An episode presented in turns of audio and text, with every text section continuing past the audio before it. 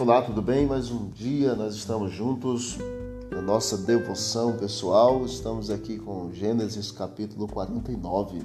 Bênçãos proféticas de Jacó.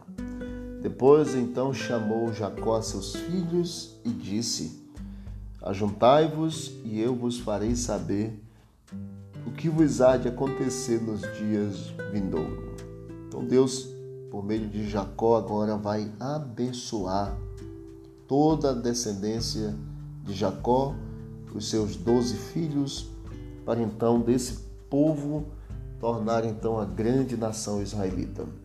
Chamou Ruben, chamou Simeão e Levi, chamou Judá, Zebulon, Isacar, Dan, Assé, Naphtali, José, Benjamim.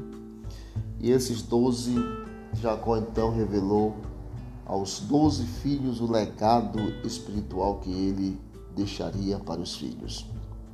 Solene os exortou, solenemente os exortou a ouvir as coisas que queria dizer. Isaac, em virtude da presciência divina em sua bênção, Gênesis 27, esboçara profeticamente para Jacó e para Esaú a história futura da família de cada um.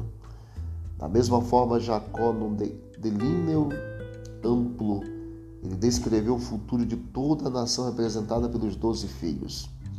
Embora o caráter de seus filhos constituísse o ponto de partida das profecias que fez sobre eles, o Espírito de Deus revelou ao patriarca moribundo o futuro de sua posteridade, de forma que ele discerniu no caráter de cada um dos seus filhos a história futura das tribos que eles deles descenderiam. Com infalível discernimento profético, ele designou a posição e importância de cada um dentro da nação. Então Jacó abençoa a cada um deles. E o meu pedido nesta manhã é que você ore e leia Gênesis 49 em oração e veja as bênçãos promulgadas para cada um dos filhos de Jacó. Que as bênçãos recaiam sobre você e sobre mim, sobre a nossa casa, nossa família.